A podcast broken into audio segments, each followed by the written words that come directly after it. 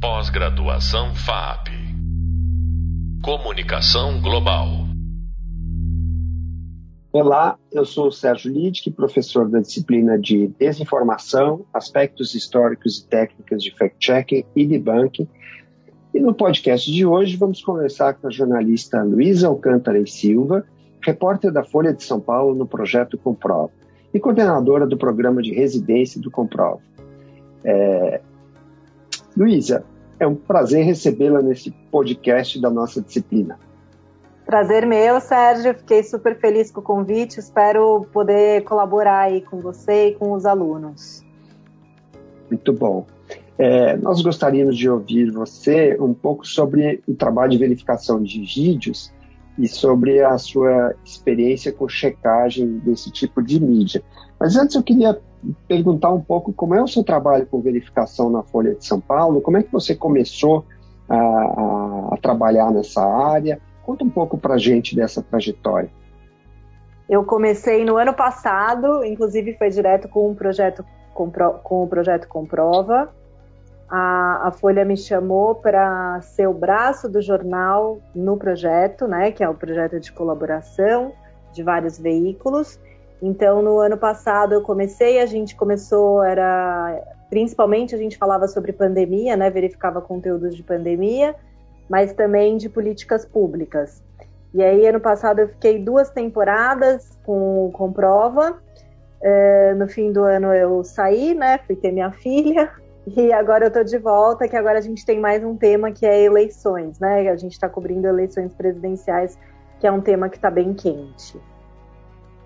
Perfeito. A Folha não tem uma área específica para checagem, né? Não tinha, a gente está montando agora. É, na verdade, ela tem o núcleo Folha Informações, que é onde entrava todas as matérias de desinformação, mas não tinha uma, não tinha alguém responsável por aquilo. As editorias faziam as suas matérias e publicavam nesse, nessa aba do site. Agora a gente está montando, fazer um núcleo mais organizado, então agora a gente tem esse núcleo do qual eu sou editora, é, que fica ali, vão ficar concentradas as matérias de, ligadas à desinformação. Que acho que é uma coisa que cada vez mais importante, né? Que os veículos, infelizmente, é um tema que cresce e que os veículos têm que ficar atentos e ter ali os seus núcleos. Perfeito.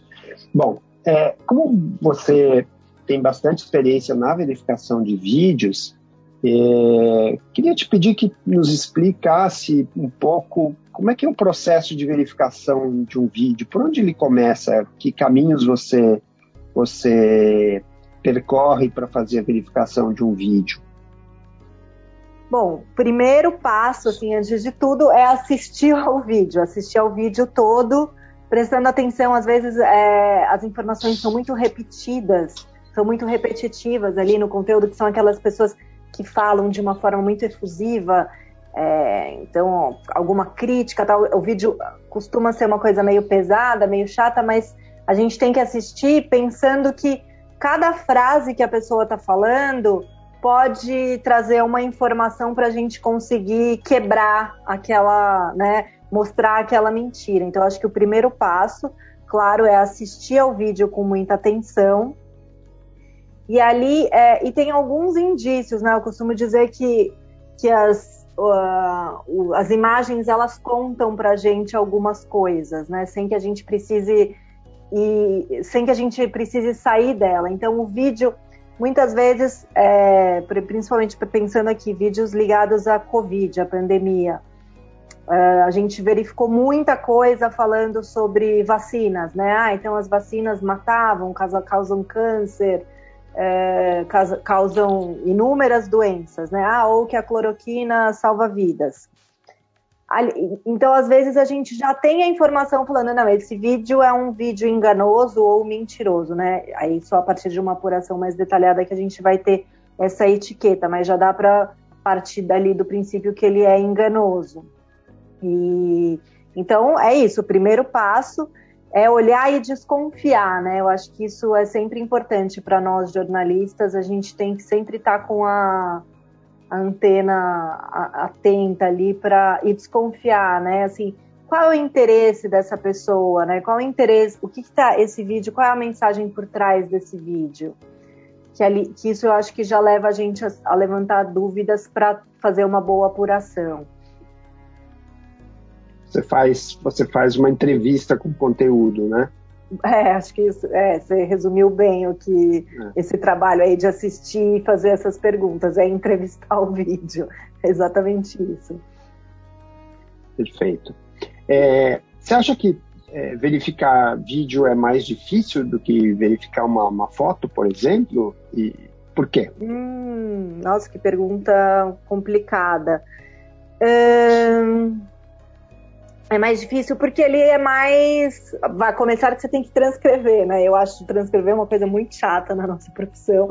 Então, assim, já, já de cara te falo, é mais difícil porque tem a transcrição mas também porque ele tem mais informação, né? A foto é uma, é uma imagem estática. O vídeo vai ter, vão ter informações, né? É, um, é uma imagem que está sendo gravada a céu aberto, tá sol, tá chovendo, são informações que podem ajudar a gente a ir atrás das informações. Tem uma, tem algum outdoor nessa, é um vídeo, é um vídeo de um carro em movimento, por exemplo. Tem um outdoor, tem uma chapa de carro. Uh, então você tem que ficar assistindo inúmeras vezes para tentar, às vezes passa ali, ah, tem uma chapa de carro e você quer pegar aquela chapa para ir atrás da informação, você tem que ficar assistindo várias vezes, fazer a, a divisão dele, a quebra dele no frame a frame, coisas que na foto você não precisa, né? A foto por si só é ela só. Então acho que sim, é mais complicado sim é, verificar o vídeo. Ah, explica um pouquinho melhor para a gente, é, não que você não tenha explicado bem, é, só um pouco mais de, com mais detalhes, o que é quebrar frame a frame? Ah, tá. É, a gente tem, vamos supor, um vídeo de um minuto. É, vou dar um exemplo aqui para tentar ser mais simples. É, o vídeo é de um, é uma, uma câmera, um celular de um carro. A câmera está dentro de um carro em movimento. E a gente, e, e uma das imagens, é, em algum, em determinado momento, passa por uma placa de trânsito ou uma placa indicando aquelas placas verdes da estrada, indicando alguma localização, alguma cidade. Numa primeira, na primeira vez que a gente assiste aquele vídeo, às vezes não dá para ver o nome da cidade que estava nessa placa verde. Mas se a gente existem ferramentas, é, várias plataformas que fazem essa eles mostram o, o vídeo segundo a segundo. Então, eu uso muito, a que eu mais gosto é, é, entre essas ferramentas é o NVIDIA, que eu mais uso. Então, ele pega Legal. o vídeo de um minuto e ele vai te dar cena a cena, é como se fossem é, várias fotos, o vídeo mostrado em fotos. Ali a gente consegue ter mais, ver, analisar o vídeo com mais detalhes. Aí são as imagens estáticas, como é uma foto, né? Que eu falei agora há pouco, que é mais simples de verificar. Perfeito. E você consegue é, definir assim que tipo de vídeo são mais usados para disseminar desinformação? Tem algum tem algum padrão é, de vídeo que é usado para disseminar desinformação ou isso é variado? Ah, Sérgio, é, varia é variável, mas tem algumas características comuns. Normalmente uhum. o vídeo feito por um para desinformar, ele não tem a qualidade dele é muito é muito ruim, porque exatamente aí dificulta, né? Ah, eu quero saber o que está escrito naquela placa. Se a, a qualidade da imagem está muito baixa, fica mais difícil. Eu vou ter que gastar mais tempo para tentar descobrir, para tentar enxergar. É, tem, e tem assim alguns é, formatos, né? Então aquele formato clássico da, que é uma pessoa, né, que se põe como um apresentador, muitas vezes é alguém que se diz jornalista e está fazendo uma denúncia. Também outra característica em comum, normalmente esse apresentador ou apresentadora ele fala de forma de forma efusiva, assim, incitando a pessoa a ah, é, as vacinas matam, então e, e, sempre vai ter assim, ah, compartilhe, vamos compartilhar para acabar com a máfia. Tem, tem algumas características que a gente consegue que a gente consegue perceber que são comuns a diversos vídeos de desinformadores.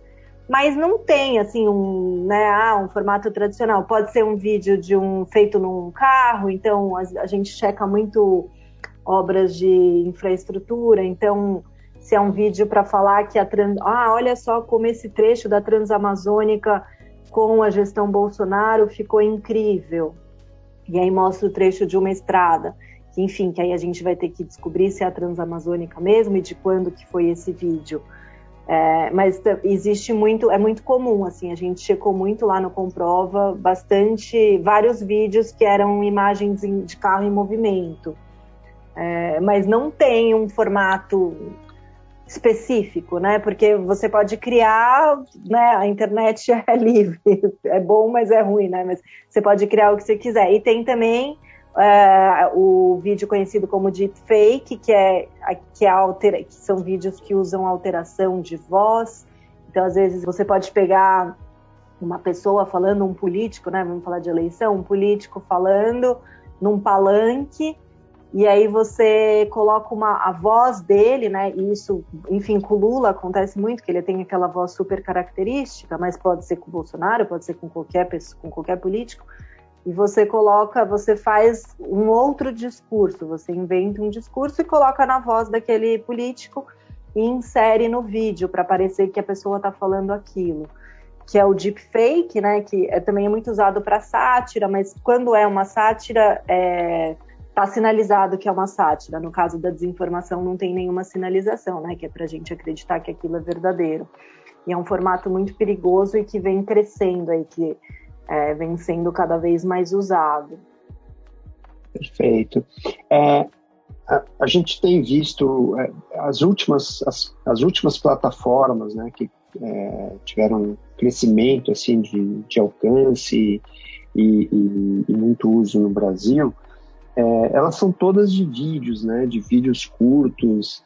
É, muitas vezes é, vídeos é, produzidos pelo, é, pelos próprios pelos próprios é, criadores, né, pelos donos desses perfis, quer dizer, não, não são vídeos que é, são editados de outras de outras fontes, de outras captações, né, são coisas é, produzidas mesmo pelos pelos autores por esses perfis.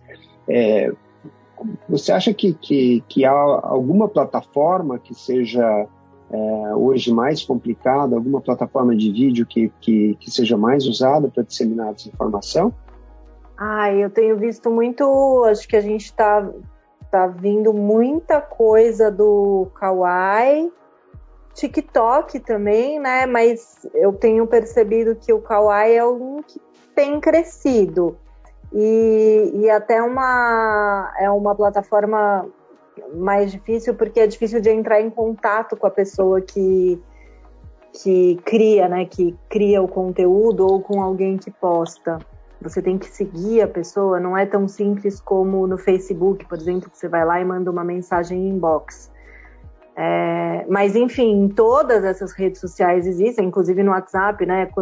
Quem, quem não recebe aquele vídeo lá da, da tia do WhatsApp falando alguma coisa totalmente sem noção porque é muito fácil hoje em dia de você criar um vídeo, né? Você pega, é, você pode pegar um vídeo que circulou, que foi, que foi saiu no Jornal Nacional, colocar uma legenda em cima com, com um texto completamente diferente, falando outra coisa e postar aquilo e aquilo de repente pode viralizar, né? Então qualquer pessoa, você não precisa ser um expert, qualquer pessoa pode fazer um vídeo para desinformar. Mas eu diria que o Kawaii e o TikTok são as plataformas que têm crescido mais. São vídeos curtos também, né? Ninguém quer ficar ali cinco minutos, né? Aquela coisa da, das pessoas que acreditam na desinformação muitas vezes só leem o título, né? Porque elas não vão ler o texto todo. E no caso desses vídeos rápidos, acho que funciona também, né? Um vídeo de 10 segundos, eu não perco meu tempo tal, e, e a desinformação tá ali. Eu acho que são essas as duas que mais têm crescido. Perfeito. Você falou na, na, na dificuldade de, de falar com as pessoas que criaram. É, você sempre tenta é, é, fazer contato com, com quem produziu, quem criou um vídeo que você esteja investigando? Sempre. É, ainda mais assim, eu vim da escola Folha de jornalismo e na Folha o outro lado, né? Muito. Não dá para você publicar nada sem ouvir, sem tentar ouvir o outro lado. E, enfim, jornalismo em geral, mas na Folha isso sempre foi muito cobrado, é uma característica da Folha. É, é, sempre tento e eu acho que é importante a gente não parar, por exemplo, ah, o Kawaii é difícil de falar com a pessoa, então de qual outra forma eu posso chegar nessa pessoa?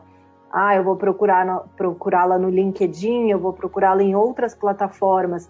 E mesmo, falei aqui LinkedIn, LinkedIn também é uma plataforma que não é muito simples de você contatar, né, a pessoa se você não tem, se você não paga o plano, o plano premium. Mas, ah, ah, ali eu sei de qual empresa, onde essa pessoa trabalha, em qual empresa, ou eu sei de que partido que ela é. A partir daí eu posso pegar o telefone ou, enfim, procurar um e-mail no Google, mas tentar de todas as formas chegar naquela pessoa. É claro, né? A gente está falando do criador do vídeo. Nem sempre a gente acha o criador do vídeo. É, mas quando, a, quando eu acho, eu sempre vou atrás. E se não tem o criador, a gente tenta falar com alguém que postou e cujo post tenha viralizado bastante, que eu que acho que também serve de alerta. Muitas vezes é, a pessoa, por mais que a gente ache, né, o, o desinformador faz aquilo por maldade, mas às vezes uma pessoa que compartilha o conteúdo nem sempre ela está fazendo por maldade. Às vezes ela realmente acredita naquilo e acha que é importante compartilhar. Então já aconteceu algumas vezes da gente em verificações entrar em contato com uma pessoa que apenas compartilhou o conteúdo e a pessoa falar: "Nossa, eu não sabia que isso era mentira, tal, vou tirar aqui da minha página".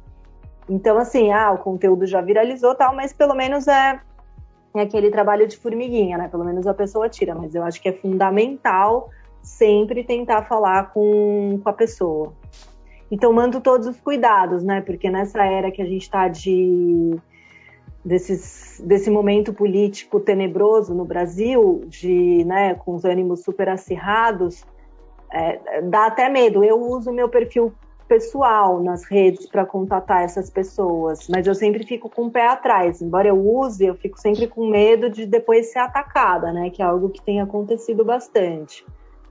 Enfim, eu poderia criar um outro perfil, não sei, eu acho, ou ah, vamos pensar em ter um perfil do veículo mas eu acho que de alguma forma você tem que tentar falar com a pessoa. Perfeito. Vamos falar um pouquinho, você já mencionou algumas, mas vamos falar um pouquinho sobre ferramentas né, que, que você utiliza para verificar a veracidade de um vídeo. Quais são as ferramentas que você acha que são mais úteis? É, eu acho, como eu já falei aqui, o Invid, eu acho que é o, é o enfim, ele, ele reúne várias ferramentas é, para ajudar nesse trabalho. É, mas tem também eu, uma ferramenta importantíssima é que eu falei no começo é fazer as perguntas. É, tipo, é uma ferramenta pessoal essa, mas é, é fundamental. Né? É, quem é o autor desse vídeo? Quando esse vídeo foi gravado? É, esse conteúdo faz sentido? E qual é o interesse por trás desse vídeo? Então, né, não é uma ferramenta, não é um site que você vai lá e perguntas e respostas, mas é uma ferramenta super importante que é a gente mesmo. É, outra coisa é verificar onde o, o link está hospedado. Eu acho que isso é, também já dá, um, já dá um indício se, a, se o conteúdo é confiável ou não.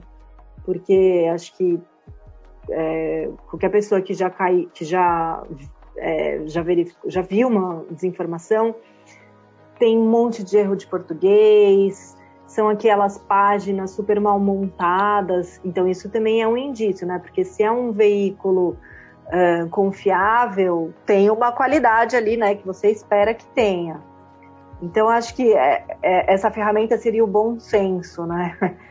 acho que acho que a gente tem que contar também com isso, né? Em todo sempre no nosso trabalho de jornalismo. Luísa, é, queria também saber de você, porque agora a gente começa o período de campanha eleitoral e nós vamos nos defrontar é, com os debates, né? E nos debates sempre há ah, um trabalho de verificação das agências de checagem é, para aquelas informações né, é, que são, que são é, produzidas ou que são divulgadas né, nesses debates. Eu sei que Comprova não faz é, verificação do conteúdo, não faz o fact-checking, né, o conteúdo é, de, do discurso das autoridades, é, mas é, várias agências de checagem fazem isso e algumas agências até eventualmente fazem das transmissões que o presidente da República faz às quintas-feiras, né, a sua live semanal. É, quais são os desafios, né, os, os, desafios e talvez os riscos que você vê na verificação de, de conteúdos de, de vídeo quando eles são transmitidos ao vivo? Eu acho que aí existe uma cautela maior, né? Porque é uma corrida contra o tempo. É, diferentemente do comprova, que a gente costuma ter, é, a gente não tem ali um prazo, né? Aquela coisa, ah, precisamos publicar hoje, o que é muito bom, né? Porque você consegue fazer um trabalho mais cuidadoso.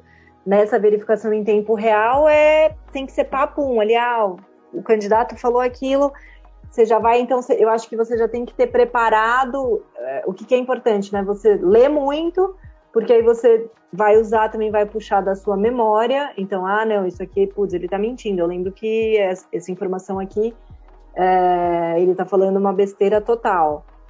É, e ter um banco ali de informações que você possa acessar é, rapidamente. Porque é isso, né? É, a pessoa falou, você não vai. Se você se propõe a fazer esse trabalho uh, em tempo real, que a pessoa falou e você vai lá e já e você já ou fala se é verdadeiro ou falso, você tem que ter a informação. Oh, não, essa informação está errada. No ano passado ele disse isso aqui. Ah, isso aqui ele não cumpriu. Então você já está munido dessas informações antes de começar esse debate, né? Ou esse, enfim, essa palestra, não sei qual vai ser o evento. Mas eu acho que é importante ter esse cuidado e, e assim, se possível, não ser uma pessoa sozinha fazendo isso, nunca. Porque para uma pessoa sozinha errar é muito mais fácil do que se for, se for uma equipe uh, com mais gente, porque aí vão ser vários olhares sobre o mesmo material, sobre o mesmo conteúdo. É, isso, inclusive, nas verificações, eu acho que é sempre muito importante ter mais de uma pessoa. Quanto mais gente puder olhar, melhor, porque aí, se eu lembro de, ah, não, isso aqui que ele falou é errado, eu posso até achar a informação correta. Aí eu vou lá e escrevo. Mas se uma segunda pessoa lê, ela pode falar: ah, não, Lu, mas isso aqui depois ele mudou de opinião, ele falou isso aqui. Então, né, é sempre, sempre bom ter uma equipe ali mais robusta para fazer essa, essa verificação em tempo real. Perfeito. Bom, Luísa, nós chegamos ao final da, da edição do podcast da disciplina Desinformação, Aspectos Históricos e Técnicas de Fact-Checking e Debunking. Recebemos hoje a jornalista Luísa Alcântara e Silva, da Folha de São Paulo, que conversou conosco sobre verificação de vídeos muito obrigado, Luísa, por compartilhar conosco os seus conhecimentos. Eu que agradeço, Sérgio. Super obrigada. Tchau, gente. Eu convido os alunos para que acessem a sessão de verificação do e-book da nossa disciplina e que acessem a videoaula em que tratamos sobre verificação de imagens. É, ali há links para várias ferramentas também de verificação de vídeos, algumas que a a Luísa mencionou nessa, nesse podcast. No próximo podcast abordaremos sobre cuidados na criação de narrativas. Até lá. Pós-graduação FAP Comunicação Global.